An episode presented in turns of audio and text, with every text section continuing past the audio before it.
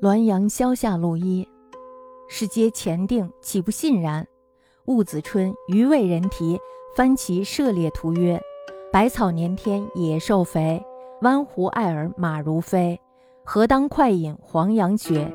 一上天山雪打围。是年八月，竟从军于西域。这故事呢，是纪晓岚的一些心得。乾隆的三十三年，也就是一七六八年的春天，当时呢，有人找纪晓岚给他的画题词，这幅画呢就是《番旗射猎图》。那么纪晓岚这样写道：“百草年天，野兽肥；湾湖艾尔，马如飞。何当快饮黄杨雪？一上天山雪打围。”原来呢是在北京写的，可是呢他却偏偏提了一首边塞的诗。那么这一诗成谶，结果呢，同年八月就被发配到了乌鲁木齐去充军了。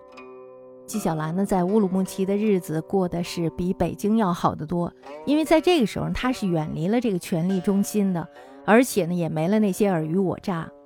当时呢，那些守边防的官兵基本上都没有什么文化，突然间呢，来了这么一个大文化人，帮着写写公文了，写写家信了，这时候大家都非常的开心。所以呢，就好烟好酒的伺候他。在北京呢，纪晓岚他的年薪不过是一百零五两银子。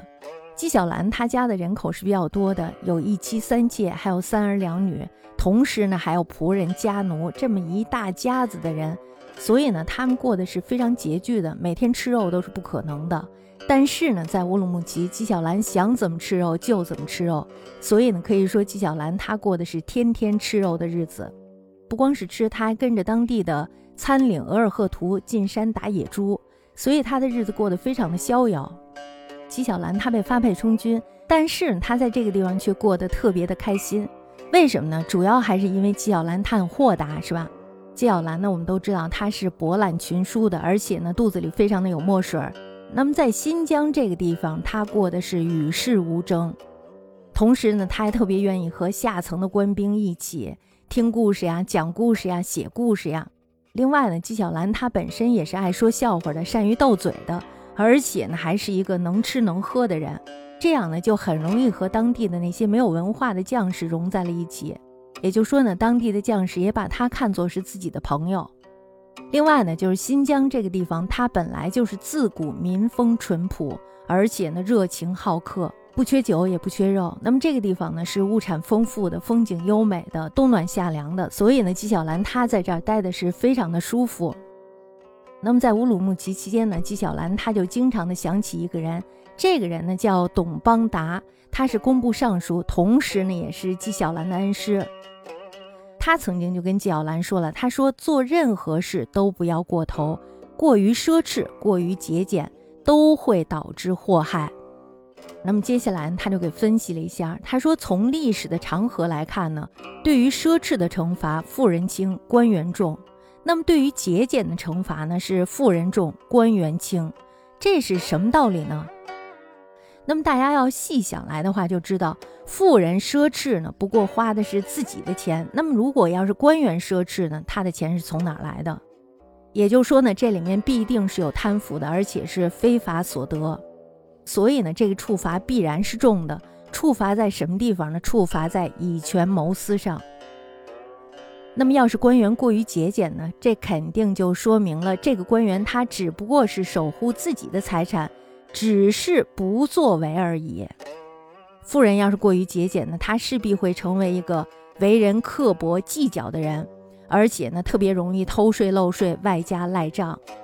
那么对于富人的处罚呢，肯定是因为这个人他是工于心计的，所以呢处罚是重的。那么对于做官的人来说呢，他只是不作为，所以呢处罚是轻的。所以呢做官的人应该时刻的记住，利己者必损人，做事儿呢要留余地，这才是避祸招福的道理。这就是他老师曾经跟他说过的一番话。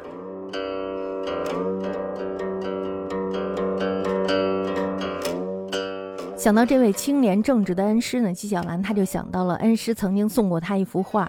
那么这幅画呢，就是《丘陵密剧图》。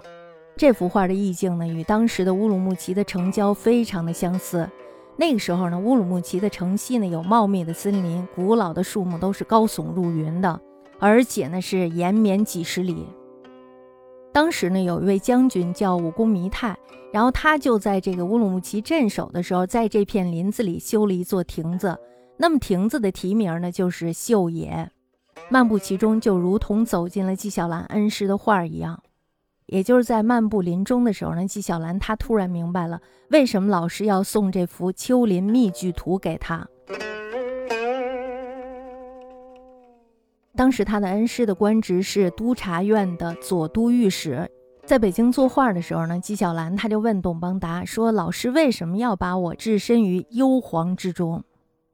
那么董邦达呢，只是笑而不语。我相信董邦达当时他想的就是纪晓岚，他有一天一定能够明白这幅画到底是什么意思。那么在乌鲁木齐的林中呢，纪晓岚他就豁然开朗了。老师这是在告诉他，为官呢要学会深藏功与名，不要热衷于奔走钻营，要常常的在自然的环境中体会一下生命的意义。那么就在乌鲁木齐的林间，纪晓岚他幡然醒悟。可是呢，远在京师的董邦达这时候却去世了。纪晓岚呢，此时等于失去了一个亦师亦友的朋友。那么此时呢，纪晓岚这种孤独的心情是不言而喻的。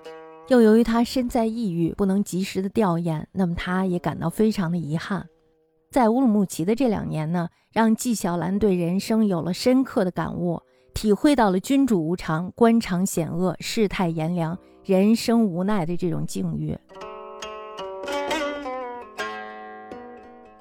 那么，在乾隆的三十六年，也就是一七七一年的六月，纪晓岚呢，这时候就被皇帝召回了北京。